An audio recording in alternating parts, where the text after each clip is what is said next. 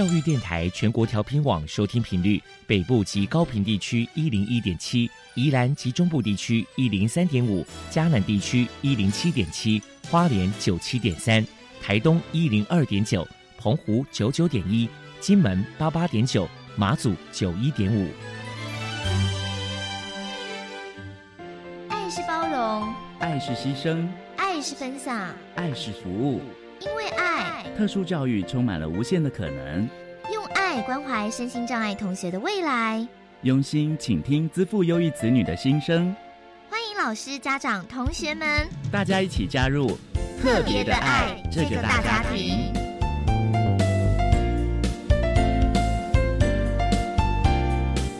本节目由教育部学生事务及特殊教育司指导，国立教育广播电台监制。欢迎收听。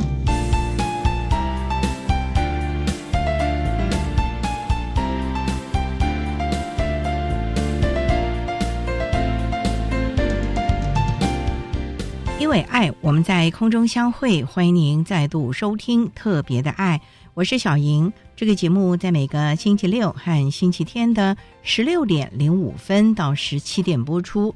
在今天节目中，将为您安排三个部分。首先，在“爱的小百科”单元里头，波波将为您安排“飞翔云端”的教室单元，为您邀请屏东特殊教育学校的秘书尤建杰老师为大家说明屏东特殊教育学校有关于人权教育推广的策略，希望提供家长、老师可以做参考。另外，今天的主题专访为您安排的是。爱的随身听，为您邀请慧光导盲犬学校教育推广组的主任彭小涵彭主任为大家说明发挥人道的精神，谈声音障碍人士相关人权议题的探讨，希望提供大家可以做个参考。节目最后为您安排的是“爱的加油站”，为您邀请获得二零二一年总统教育奖荣耀的国立云林科技大学财务金融研究所一年级的康文贤同学为大家加油打气喽！好，那么开始为您进行今天特别的爱第一部分，由波波为大家安排“飞翔云端”的教室单元。飞翔云端的教室，特殊儿是落难人间的小天使。老师必须要拥有爱的特异功能，才能够解读与引导特殊儿。教师是特殊教育非常重要的一环。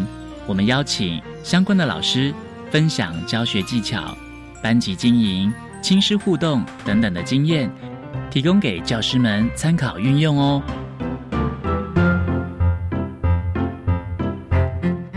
大家好，我是 Bobo，欢迎收听飞翔云端的教室。今天我们特地请到了屏东特殊教育学校的秘书尤建杰先生，来跟大家谈一谈人权教育的推广。首先，我们先请尤秘书来谈一谈屏东特殊教育学校在推广人权教育有多久的时间，还有目前实施的成效如何呢？诶，因为我们学校本身受学生视为中重度以上的身心障碍学生，而特教本身的核心价值跟人权教育其实还蛮相符的，就是。尊重跟包容，所以我们是创校至今十年来都持续的推广。那成效就是说，我们在这十年的推广中，就是建立了一个友善的校园。那不管在软体跟硬体都是这样。接下来，请您介绍一下，为了推广人权教育，学校在课程安排上有哪一些特色？还有曾经举办过哪一些活动呢？因为像我们现在主要的课程是十二年。国教的课程纲要系里面，它有十九项的重要议题，而人权教育系就是其中一个议题，所以我们会请全校老师，就是把人权教育融入课程的方式去进行。例如，我们等国小部的生活课程，会融入人际关系的建立以及沟通，或者是健康与体育的领域，会让学生去讨论身体自主权跟饮食权。而我们办理过的活动，我们会将人权教育的精神融入活动的主题。例如每个学期，我们都会办理一些有关于性别平等教育的研习。然后我们之前有邀请一个零边超能力纪录片的作者来我们学校演讲。那另外，因为我们特教系很强调所谓的 CRPD，那 CRPD 它就是身心障碍者的权利公约，我们让学生可以参与他们自己的个别教育计划，然后让学生可以参与其中，那跟我们老师、家长一起讨论。请教一下尤秘书，在指导学生人权教育，老师在教学上有哪些小 paper 或者是要该注意的地方呢？那因为我们学校的学生都是特殊生嘛，所以我们在教学上会特别注意是要跟他们生活有连结，在例子方面会尽量以日常生活方面的来举例这样子，并且融入班规。那因为特教生他的理解能力可能没有那么好，所以我们会尽量用学生比较听得懂的说话方式跟语言去进行。人权教育要从家里做起。接下来，我们就请尤秘书来提醒家长，在教养上该注意哪些事情呢？我觉得最基本的就是家长本身要先去了解人权教育的基本精神，那可能要放下过去自己可能对于小孩比较高姿态的一个方式，那尽量要去尊重、包容孩子的想法，但是相对的，家长也应该要让孩子学习去尊重还有包容别人。让孩子了解，说他虽然享有权利，但也需要尽他的义务，这样子。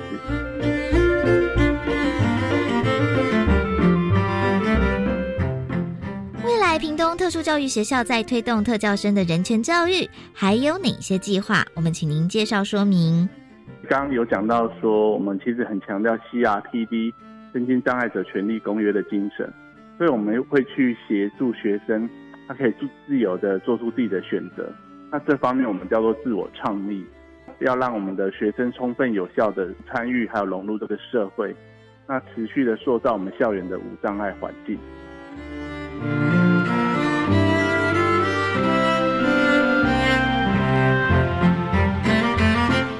接下来我们就请尤秘书来破除一下一般大众对于人权教育有哪一些错误迷思。因为之前可能大家会觉得说。推动人权教育可能会引发一些类似破坏校园伦理秩序，啊，或者破坏我们过去的一些比较固有的传统文化。但我觉得我们还是要正向的去看待人权教育这个东西。那反而可以借由人权教育去反思我们过去的做法或者想法有没有可以强化的部分。那最终还是应该要回到人权教育的核心价值：尊重以及包容。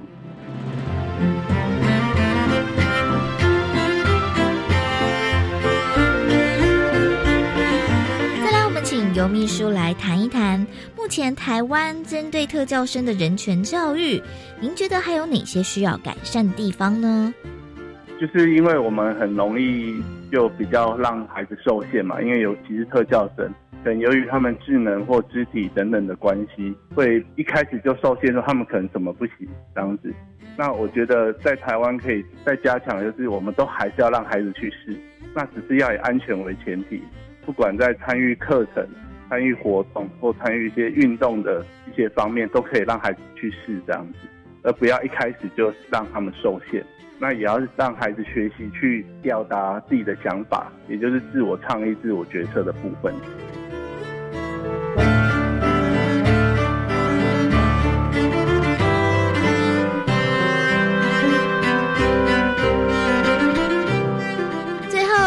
传达特教生人权教育的观念，尤秘书还有什么样的想法想要传达的呢？其实我们在教导特教生的人权教育，其实跟教普通生是没有区别的。其实只是说，我们会更站在特教生的起点行为去做教学上的调整。那例如把一些人权教育的观念，我们用简化或替代，或者以生活连接的方式，然后来传达给特教生。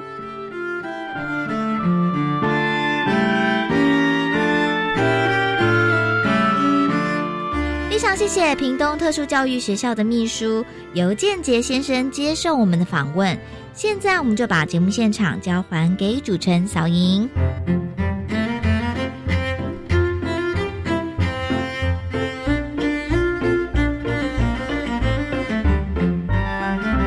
谢谢屏东特殊教育学校的秘书尤建杰老师以及波波为大家介绍了屏东特殊教育学校有关于人权教育推广的策略，希望提供家长老师可以做参考。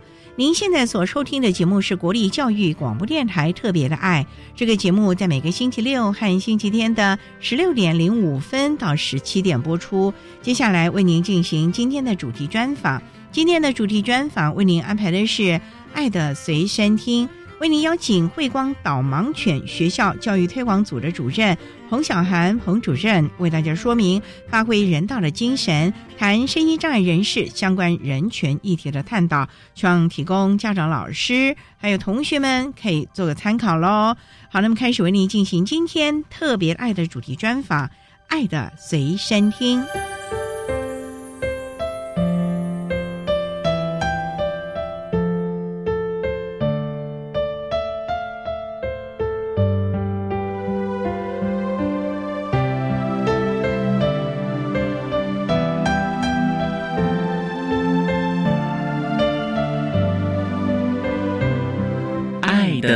随身听。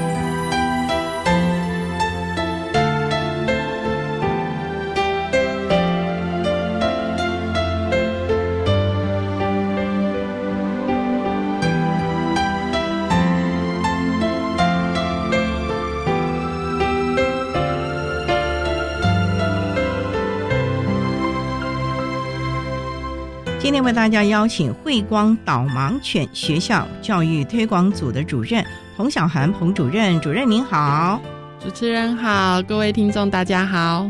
今天啊，特别邀请主任为大家说明发挥人道精神，谈声音障碍人士相关人权议题的探讨。那首先呢，我们刚才介绍彭主任，您是。慧光导盲犬学校啊，请问这个慧光导盲犬学校是在什么地方啊？我们的地址在新北市的新庄。高雄跟在台中也有办公室，但是在北部这边是我们导盲犬学校的本校，里面还包含了有导盲犬的宿舍啊、导盲犬的训练场地等等。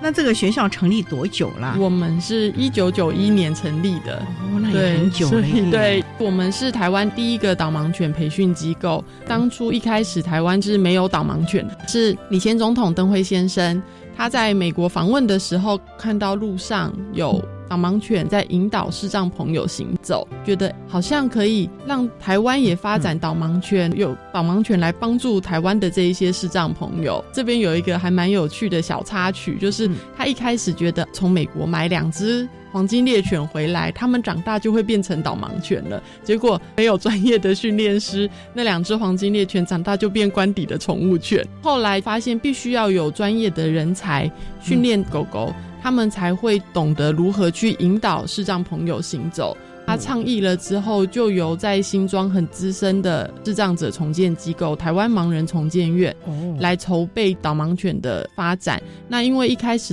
盲人重建院那边跟日本啊、纽西兰其他国家的智障机构都有一些姐妹校的关系，借由这样子的关系，请到了国外比较早发展导盲犬，像纽西兰跟日本这两个国家导盲犬学校的专家来协助我们开始导盲犬的发展。等到我们。慧光发展的比较成熟了之后，就独立出来成立了一个基金会。也就是说，我们的师资也已经够了。对，有的。那彭主任想请教，什么样的狗狗啊适合当导盲犬？我看都好大哦。对，一定要中大型犬只，因为它要引导一个成年人的重量。哦。而且导盲犬它身上会佩戴着一个鞍具，叫导盲鞍。那那个导盲鞍的握把是握在视障朋友的手里，所以如果今天这只狗只是一只很小的吉娃娃，它可导盲鞍可能要很长很长，然后它引导的力道可能那视障朋友根本感觉不到。所以导盲犬使用最多的犬种就是拉布拉多。除了拉布拉多之外，还有黄金猎犬，国外会有标准贵宾犬，还有像德国牧羊犬。其实全世界第一只导盲犬就是德国牧羊犬。大家现在觉得比较常见，它是用在警犬上面。可是最早的第一只导盲犬就是德国牧羊犬。一定要这种中大型的犬只，在有必要，比如说视障朋友在过马路的时候，忽然有急驶的车辆过来，这个时候导盲犬就必须要引导那位视障朋友闪避那个车辆，所以它必须要有一个引导的力道。导盲犬都是走在视障朋友的前半部，所以就是要这种中大型的犬只才符合引导一个人的需求。对呀，力量够，对，力量比较够一点。不然的话，如果是小狗，它可能拼命跳、拼命跳，大家都感觉不到。不然请教，那狗狗既然这么的重要，导盲犬是要看狗狗的个性呢，还是要看它听指令呢？尤其你看，你把那个鞍具绑到它身上，其实很不舒服哎。像有一些狗狗啊，它们小的时候没有穿衣服什么的，你长大忽然帮它穿了衣服，它就会四肢僵硬不敢动。像我们的狗狗从小就开始做训练，导盲犬有一个很先决的条件是，它们是在导盲犬的血缘之中培育下一代，它要祖宗八代没有攻击过人的记录才能当导盲犬。所有的先决条件里面的第一点就是对人没有攻击性。因为导盲犬要出入一些像人多的地方，对，像你上下班的时候，视障朋友也上下班呐。导盲犬带着它搭公车、捷运的时候，人潮很拥挤，难免会碰撞到导盲犬。那我们的狗狗绝对不会回头就去攻击那个碰到它的人，它就会自己让开一点。这个是第一个先决的条件。那再来个性的话，个性有很多很多种，有一些狗狗比较活泼，有一些狗狗比较稳定。像我们的视障者来申请的时候，他们有时候也会说：“我喜欢狗狗一直亲我。”也会有一些视障者说：“我不喜欢狗狗贴我，一直黏着我，要我摸它。”所以其实什么个性的狗都有可能变成导盲犬，但是最重要的是这只狗有没有成为导盲犬的意愿，这个很重要啊。好，我们稍待哦，再请慧光导盲犬学校教育推广组的主任彭小涵彭主任，再为大家说明声音障碍人士相关的人权议题喽。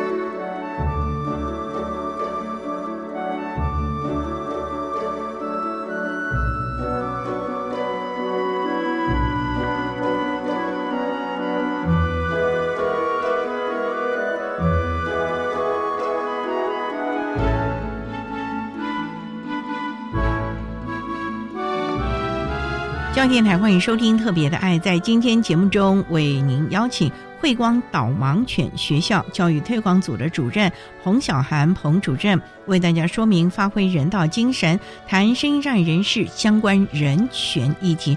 刚才啊，主任为大家提到了导盲犬，第一个就是祖宗八代，它的血统要从来没有攻击过人，不能攻击人，纯血统的。第二个呢，您说有没有意愿？成为导盲犬。那我怎么知道那狗狗有没有 意愿呢？这还不都是我们对狗不会说话嘛？他们也不能考试，也不能写什么答案之类的嘛。可是。导盲犬他们在训练的时候，小的时候一岁之前是在一个寄养家庭之中，寄养家庭就是一般的民众，我们的志工协助这一些狗狗。第一个是培养良好的居家生活习惯，还有居家生活习惯，对，比如说不要随便翻垃圾桶啊，不要跳上人类使用的沙发或床啊，不要破坏家具啊，这些行为都是在一岁之前必须要养成的。除了在家之外，一岁之前的另外一个功课就是社会化。社会化就是认识人类的社会环境，练习搭公车，练习搭捷运，练习去大卖场，练习去餐厅等等。一岁的时候啊，对，就得练习了。对，就开始练习。他们其实从出生开始，大概两个月之后就会开始做一些很简单基础的训练。四五个月大之后，就会开始进入人类的社会环境，做社会化的训练。不过有一些的场域啊，不欢迎各项的宠物进去，甚至你可能。弄在那个箱子里面。对，那我们这个导盲犬，您说这么小要开始训练，大概个头也不大吧？嗯，那我们的志工要怎么样开始让它初步的社会化的学习呢？有没有一个什么证明文件？有，告诉他有的有哦。辨识导盲犬有三个方法，第一个就是导盲犬身上穿的背心，培训中的导盲幼犬会穿红色的背心，导盲犬的爸爸妈妈就是导盲种犬会穿蓝色的背心。那第二个辨识的方法就是刚刚有提到的导盲鞍，这个导盲鞍就是导盲犬在做专业训练跟引导视障朋友的时候会佩戴这个导盲鞍。那最后一个就是狗狗的身份证，他们的识别证是由卫生福利部核发，到卫生福利部的官网上面都可以看得到我们狗狗的资料。确实，我们很常会遇到民众因为不了解这些狗狗是导盲犬，他们就觉得宠物不能进入餐厅，宠物不能进入营业场所。可是台湾的法令再生心障碍者权益保障法是有保障导盲犬出入这些公共场所的权利，所以如果民众对我们有疑问的时候，我们会让他们知道狗狗是穿着背心，带着它的人有狗狗的识别证。最后，如果他真的很有疑虑，他可以上卫福部的官网去查。对，所以还是要有一些的身份证明。像我们教育电台 就非常欢迎，你有看到我们有个导盲犬可进入，对，这样就是友善的地方。基本上，既然有导盲犬的存在。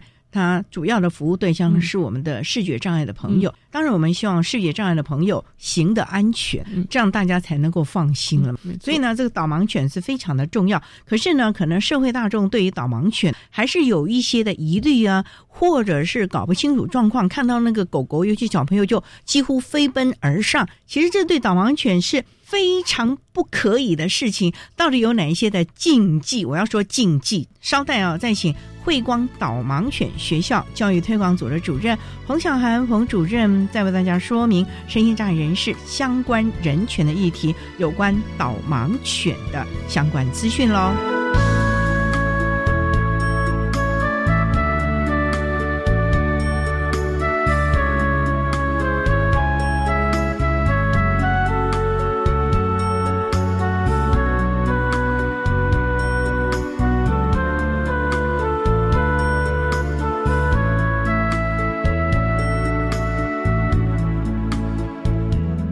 各位听众朋友，大家好，我是一百一十一学年度身心障碍学生升学大专校院真试承办学校国立中央大学。教务处招生组的组长王友胜在这里跟大家说明一百一十一学年度身心障碍真试的重要日程。网络报名的时间是一百一十年十一月三十号上午九点开始，到一百一十年十二月十三号晚间十一点五十九分，分为团体报名和个人报名。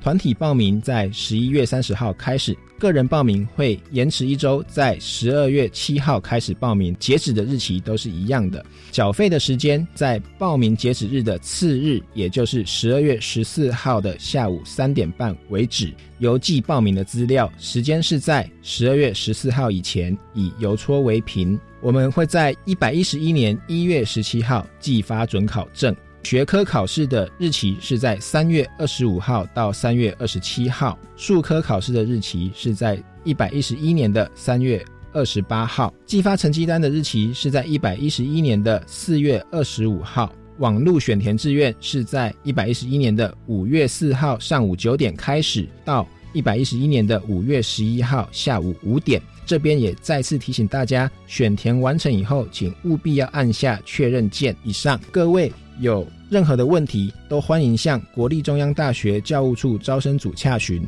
电话是零三四二二七一五一转五七一四八到五七一五零。谢谢大家。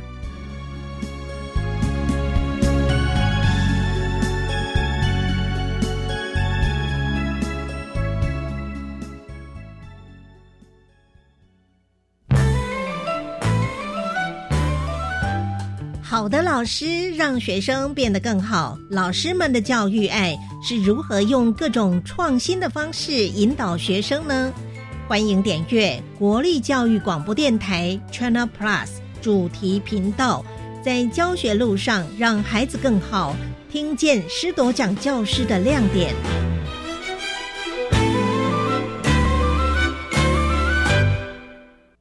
Cool English 英语线上学习平台有高中职教育专区哟，很棒哦！里面有什么学习内容呢？除了有有趣而且多元的英语线上课程，还有各种版本教科书补充包，以及应届学测、只考试题，内容丰富而且全部免费。哇！孩子要国际化，就可以随时随地上网学英语喽。没错，就是这样，强化英语能力才能迈向国际。好哦！以上广告由教育部提供。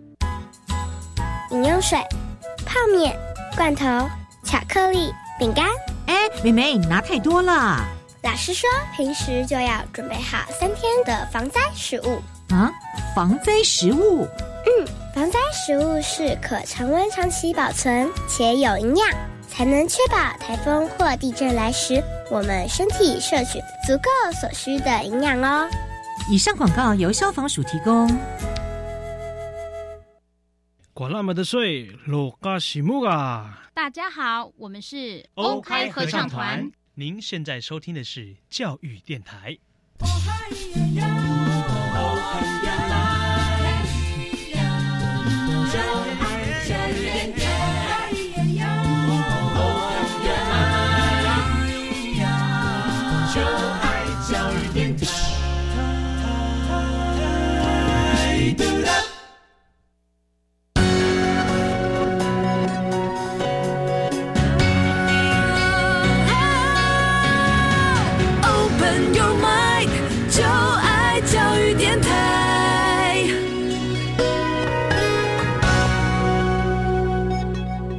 电台欢迎收听《特别的爱》这个节目，是在每个星期六和星期天的十六点零五分到十七点播出。在今天节目中，为您邀请慧光导盲犬学校教育推广组的主任彭小涵彭主任。为大家说明发挥人道的精神，谈声音障碍人士相关人权议题的探讨。刚才啊，在节目的第一部分，彭主任为大家简单的介绍了导盲犬学校的成立宗旨，以及到底有哪一些的狗狗可以成为导盲犬。还要看它的意愿了。好了，不过一般人啊，对于导盲犬还是有很多的误解。我们就常看到有很多人就随便乱摸，甚至有一些的公众场合，像餐厅不准这些导盲犬进去。可是我就很好奇的一点就是，为什么有的视障朋友？可以有导盲犬，那有的你看他就必须拿那个白手杖在那边点点点点点，有时候我都好担心他跌倒，可能很容易就会走偏了。对对，真的过马路的时候没有办法定位，那是最危险。使用导盲犬的视障朋友会有几个先决的条件，第一个是他有固定行走的路线。导盲犬并不是像内建的 GPS 一样，你带它去任何地方，跟他讲带我去最近的捷运站，带我去捷运站什么的，它就可以找得到。他们走的路线其实是。经过共同训练是固定的。哦，就像我们社长朋友的所谓的定向行动，对，心理定向能力，对他们要有心理地图。狗狗呢，就是在它行进的过程之中，帮它闪避开障碍物的好帮手。像台湾的道路环境很复杂嘛，大家应该都知道，我们的骑楼啊，可能不只是骑楼，上面还有停了摩托车，然后会有摊贩，会有各式各样的路障、花盆什么东西。对，那视障朋友在经过这一些路段的时候，如果今天他使用白手杖，他要左右敲击地面，找到可以通行的路线，可能要花很多的时间。但如果今天是导盲犬，它可以迅速安全的带视障朋友闪避开这一些障碍物。像刚刚前面有提到，导盲犬必须是中大型犬，引导一个成年人的重量，所以不只是这些路面的障障碍物，像过红绿灯的时候，真的有时候还是会遇到一些转弯的车辆，或者是。有车子，他会来不及，他就停在斑马线上什么的，这些都是导盲犬可以带视障朋友避开，而且快速的找到道路的功能。技巧了，对这个技巧就是在训练的过程之中，由训练师训练他们，这就跟意愿有没有关了？因为有些狗狗可能会觉得它不想要做这件事，或觉得这件事压力很大，它就没有办法继续这样的行为。因为一开始的时候是人类告诉这些狗狗怎么前进，怎么找位置。最终是这只狗要自己判断，去带他的那一位视障者来行走。狗狗要自己判断了。对，所以视障者如果今天下了错误的指令，比如说前面明明红绿灯不能走，视障者就下指令叫狗狗往前走，那这只狗还是不会听指令。所以它要聪明的反抗它主人错误的指令，所以它不是单纯只是听指令，它有一个判断，这就跟狗的意愿有没有关系？狗狗的智商有没有关？有也是有关系，但是最重要的是这只狗它有没有良心，它就会在意它带领的这一个人，所以它会帮这一个人去注意他避不开的危险。所以导盲犬帮助视障朋友的第一个就是迅速安全的闪避障碍物。那第二个是导盲犬可以帮视障朋友找到目标物。这个目标物像是空的椅子、捷运的刷票口，大家可能生活中都没有发现，但我们其实每一个门的门把的位置都不一样。对耶，今天如果视障者要进一个餐厅的时候，他怎么进去？狗狗可以帮他找到门把的位置，这么厉害啊！对，狗狗会用它的头摆在那个目标物上面，视障朋友从狗狗的头顶顺着往鼻子前端摸，就可以找到狗狗帮他找到的目标物在哪里。哇，门把有的挺高的呢，对，有高度啊，所以它的脖子就要抬得很高，摆在那个门上面。真聪明哎！对，所以你说它要有良心，愿不愿意为它的主人服务？所以最重要就是。人和狗之间要建立感情吧，要有。我们知道有缘分不缘分的，我觉得这个视障朋友和他的那只导盲犬，是不是你们要谋合啊？如果真的没缘分的话，你们是不是还得帮他换一个了？对，这也是有可能的。是有这种事啊？对，所以智障者来跟我们申请导盲犬的时候，他是免费提出申请的。我们就会做一个很完整的评估，比如说他家的环境，他工作的地点。他家环境要电梯吗？没有，他家的环境是指跟他一起同住的家人，家人有没有支持他申请导盲犬？因为如果家人不支持他申请导盲犬的话，其实长久下来，视障朋友自己独自扛着这个压力也是很辛苦。所以要有人帮忙照顾，照顾的部分其实还好，但是心理上面吧，假设说你家里面有一个人，他就是很讨厌狗，即使你很照顾你的导盲犬，那个人还是会说啊，你的狗又掉毛了。因为狗狗毕竟是生命嘛，一定难免会掉毛啊，会流口水啊，什么之类的。那万一家里面有家人非常的讨厌狗，这样其实这个视障者跟这只狗就会活在一个不是那么开心的环境，有压力的环境了。对，这些可能都是我们要先去评估的部分了。对。之后完成这些评估，如果我们有训练好的狗，我们就会跟等待导盲犬的视障朋友做个性上面的配对，帮这个狗狗找到它生命中的另一半。这个配对之前很少啦，但是偶尔可能也会有失败的时候，还有失败的。对，因为有时候实际上狗狗去了那位视障者家里面之后，可能会发生一些原本没有预期到的状况哦，例如像。之前是有一位视障朋友跟我们申请的时候，他的工作状态跟最后我们配对给他狗狗的时候的工作状态是不一样的。申请导盲犬等待的时间很不一定，有些人可能很快，就像我们找命中的另一半一样；有些人可能很快很年轻就找到了另一半。那有些人可能要等待很久，对，才会有适合的狗狗出现。所以。在这个情况之下，配对都会有一些需要由我们导盲犬指导员来做专业的评估。之前的那一只狗狗配对给那位视障者之后，后来他工作的环境改变了，他新的工作环境不适合使用导盲犬。因为它要进入一个无尘室的环境，狗狗当然不能进去。对，所以后来他就把狗狗退还给我们。那我们帮那一只狗狗重新调整了它的状态之后，就配对给其他的视障者。后来他在第二位视障者身边陪伴那位视障朋友，一直到狗狗退休为止。狗狗退休，对，狗狗是要退休的，他们不是工作到过世为止。他们大概可以工作多久？大概到狗狗八岁到十岁左右。狗狗可以多大？狗狗的不是都十多岁吗？对，我们的狗过世的年龄大概是介于十四岁到十六岁之间。我那他退休之后嘞？我们会帮他们找收养家庭，他们在收养家庭就过着退休的生活，安享晚年。哦，就不必再去工作对，就不需要再为视障朋友服务了。这也应该的啊。对，你看看，从两个月大就要开始练习，七八年的时间服务了，到两三岁去为视障者服务。因为狗狗的一岁大概是人类的七岁，所以等到狗狗十岁的时候，已经是人类七十岁了。那它的体力跟专注力本来就会下降，所以八岁之后我们就会评估这只狗狗还适不适合负担导盲犬的工作。那十岁之前就会让他们退休了。为了狗狗，也为了视障朋友的安全啊！对。好，我们稍待再请慧光导盲犬学校教育推广组的主任彭小涵彭主任，再为大家说明身心障碍人士相关人群的议题探讨了。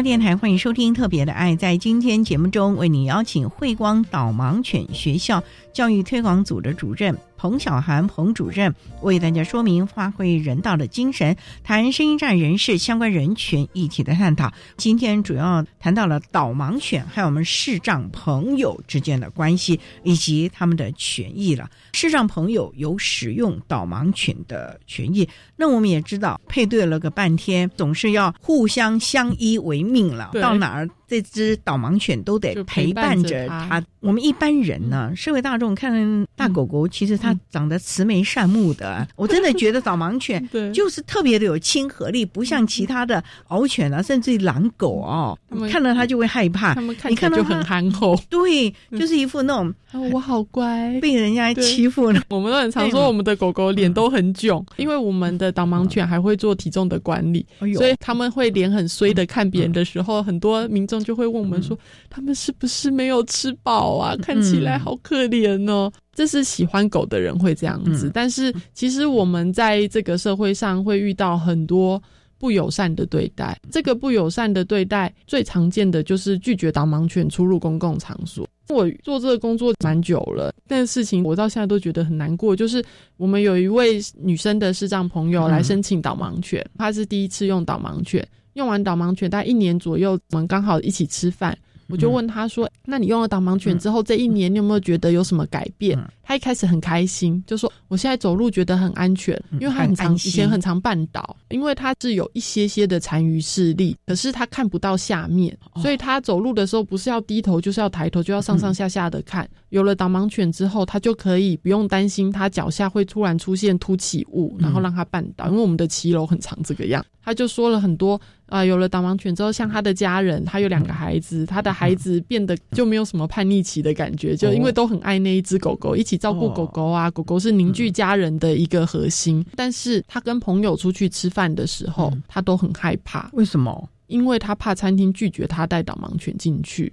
他曾经遇过一次，台北的冬天是很容易下雨。他在台北的冬天的时候，跟朋友约在一个高楼的景观餐厅吃饭，他们已经订好位了。定位的时候，他有说他带导盲犬。那实际上，他带导盲犬到餐厅门口的时候。餐厅的人就忽然跟他讲，不好意思，定位好像有点出错，没有记录到你们的定位。我们今天内用的位置都客满了，如果你们要吃的话，可以坐我们户外区。那天是十一月正在下雨的天气，他跟他的朋友在那边据理力争了半天，那个餐厅就是不接受他们进去，最后他们就离开了。导盲犬它帮助的人是视障者，他必须要陪伴这一些视障者出入公共场所，而不是他有一个特权可以做这件事情。这是他在工作犬的生活之中责任，对，跟他的权益。所以其实我们在遇到这样的事情的时候，都会尽可能的跟餐厅宣导，让他们理解说这些狗是经过训练的，他们不会随地大小便，不会攻击人。他们也都有做健康检查，不会有任何的传染性的疾病。很希望透过这些宣导，让社会大众可以更友善的接纳导盲犬进入我们的社会环境之中。因为社会环境的友善程度，也会影响视障朋友来申请导盲犬的意愿。刚刚有提到的白手杖是最普遍视障朋友使用的一种辅具。导盲犬跟手杖的差别就在于，导盲犬它还有一个。陪伴的效果，它可以成为视障朋友温暖心灵的好伴侣。我们曾经有视障朋友，他用了第一只导盲犬，导盲犬要退休的时候，他的家人就跟他说：“你一定要申请第二只导盲犬，不然我们不放心你一个人在外地工作。”他老家在台中，他独居在台北工作，就是导盲犬带着他上下班，除了给他引导的安全之外，更重要是他心灵的安慰。他就觉得说，回了家之后，他不是自己一个人，不是孤孤单单的。对他放假的时候，就带着狗狗一起去走走啊，带着狗狗去休闲呐。对这些导盲犬在帮助视障朋友的时候，我们社会大众最能够做的事情，就是不要拒绝他们，友善的接纳他们。这个很重要，我也曾经看过一个社会新闻呢。导盲犬上了公车，结果就有一位正义魔人，对那个事情闹得还蛮大的。真的，还好后来公车司机和其他的乘客又说他是导盲犬。对，所以我觉得大家应该要有这样的一个认知了。认知。今天这只导盲犬它是身负重任的啊，就像我们那个警犬。要在我们的海关呐执勤。啊，导盲犬它今天不是出来在在那边好玩的，它只要出现就是要负责我们视障朋友的安全。对，所以这点我们真的也要提醒社会大众呢，看到导盲犬的时候呢，甚至于我们环境。场域是友善的，就像刚才主任所提到的餐厅啊、大众运输啊、展览场馆呐、公园呐。不过呢，社会大众有一些不友善，可是有时候太过友善，所以我们到底有哪一些的行为举止是不可以做的呢？招待啊，再请慧光导盲犬学校教育推广组的主任彭小涵彭主任，再为大家来谈谈声音障碍人士，尤其视障朋友导盲犬的相关议题喽。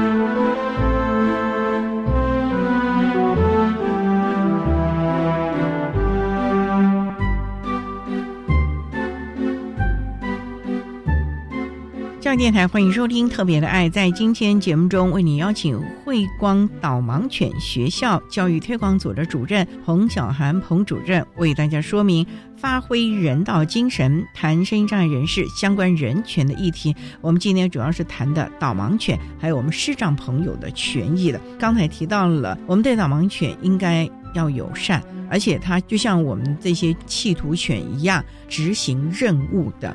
所以导盲犬，我们也期望餐饮啊、公共运输啊，我们一般人可以去的场域都要友善对待了。不过呢，真的喜欢狗狗的人也蛮多的了对，所以友善也是不太好。过度友善，我觉得也会影响了我们导盲犬执勤的绩效。对哦，甚至于可能还会有危险，可能会哎干扰他的工作。对，因为我就对常常有人小朋友就去摸了，对那好像是不对的行就为，会让狗狗哦分心了。所以我们有一个四不疑问的原则，四不就是不抚摸、不喂食、不呼叫，跟不要拒绝导盲犬出入公共场所。最后一个问就是主动询问视障朋友有没有需要帮忙的地方。哦所以前三个不抚摸、不喂食跟不呼叫，就是不要去打扰这一只狗狗。所以也不能喂它东西，你就 对，你就用关爱的眼光祝福着他们往前走就可以了。有没有距离啊？因为有人会越走越近 太近了。如果说不是在行进的时候，像之前有遇过在捷运上，视障者跟狗狗都已经坐定了，旁边的人去问他说：“哎、我可以帮你的狗狗拍个照吗？”嗯那视障朋友如果觉得可以，他就会跟你说：“好啊，可以。”所以就是不要在他们行进的过程之中干扰他们。我之前曾经有一次带着我带的狗。在搭电扶梯的时候，嗯通常狗狗都会看着电扶梯的尾端，准备啊，因为我们电扶梯要到的时候会让它们跳出去，对所以它就会一直在等，等待我下指令叫它跳出电扶嗯梯，这样比较不会夹到脚。那只狗狗忽然就回头了。我真的也没想太多，我就跟着它回头，就后面有一个男生在摸它的尾巴。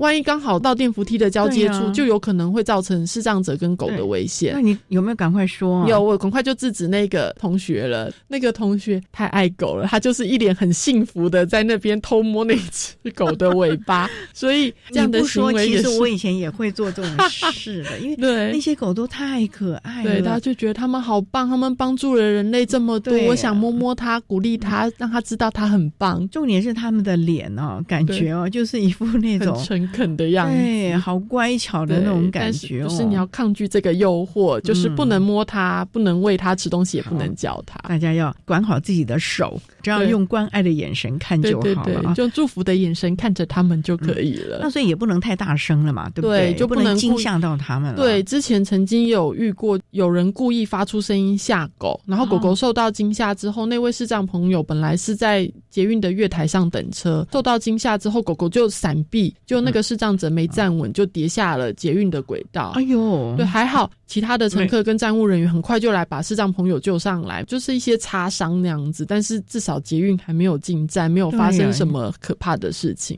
还好我们现在捷运都有那个门，对，现在都围。起来了。主任，我就想起来，你嗯像刚才惊吓到狗狗，嗯如果引起一些安全问题，他嗯要不要负刑责啊？身心障碍者权益保障法是有一个罚则，它是罚新台币一万块以上五万块以下的罚款，并且要接受四个小时讲习的课程。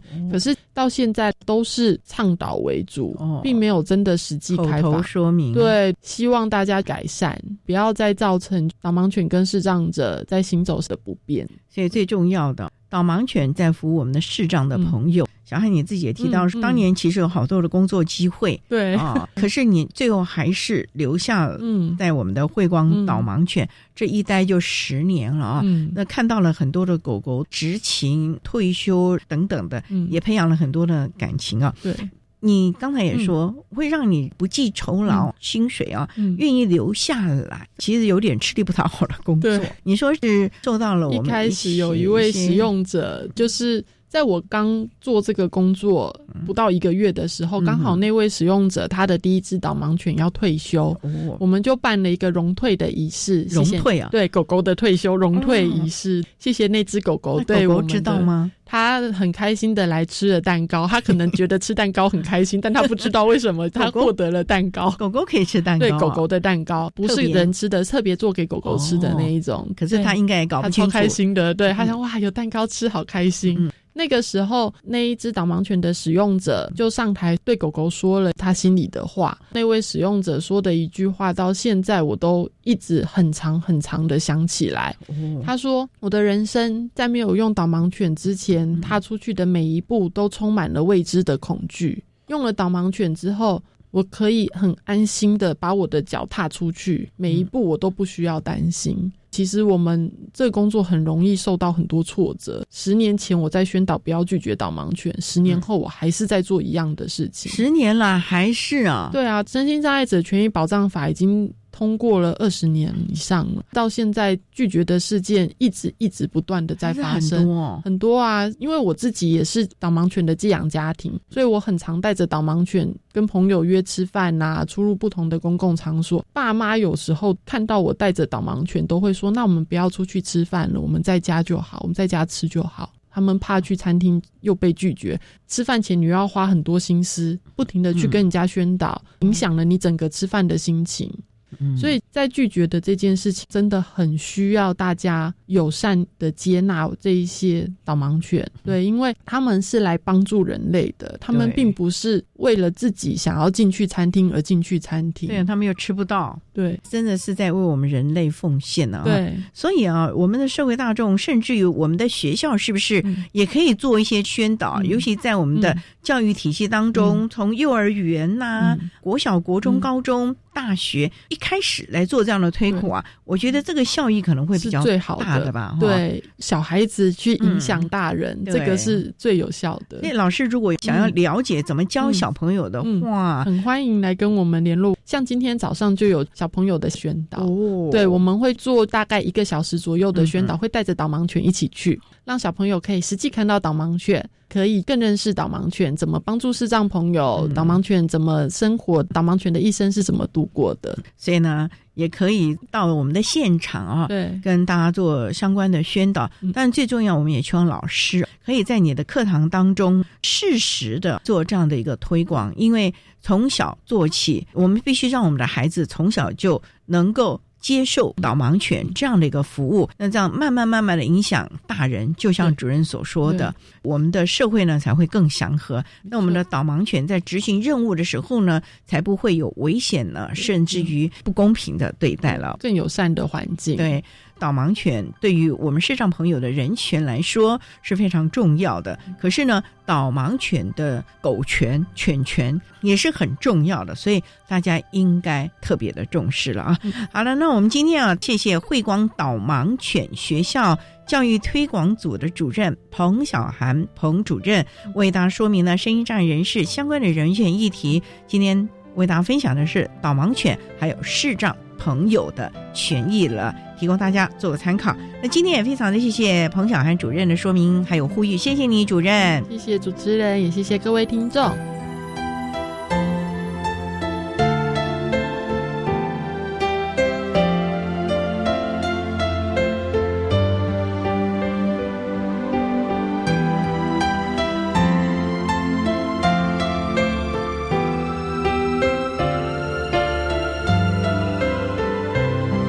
慧光导盲犬学校教育推广组的彭小涵主任为大家介绍了导盲犬的相关资讯，也期望大家能够正向的来看待喽。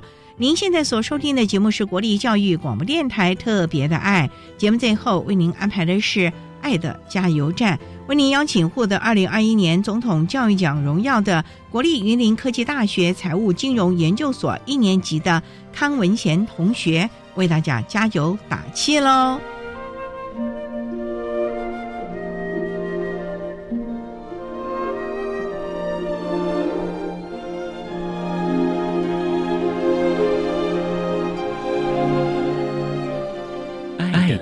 加油站。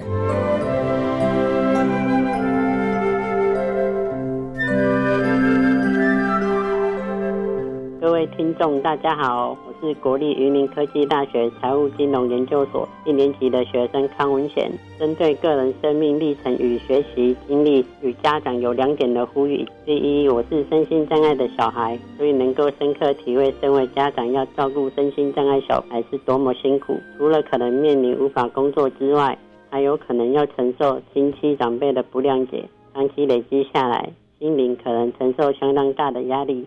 别忘了要好好照顾自己，照顾小孩的同时，同样也要懂得善待自己，适时给自己有抒发心情与喘息的机会。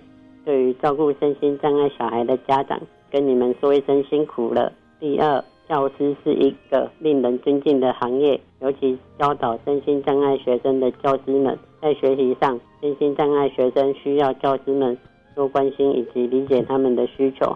付出的心力比起一般学生来的更多。不过我相信，教师所付出的心力，学生一定能够感受得到。同样在这里，也要跟教师们说一声辛苦了。最后，也要跟听众以及学生朋友们来勉励：生命虽然不是一帆风顺，难免都会遇到挫折。不要因为遇到挫折就觉得郁郁寡欢、没有自信，要去试着转换心境，努力培养各方面的能力，让自己能够变得更好。要相信这些挫折就像海岸边的礁石，如果没有礁石，也就激不起美丽的浪花。我也是这样鼓励着自己。以上提供大家做个参考，谢谢。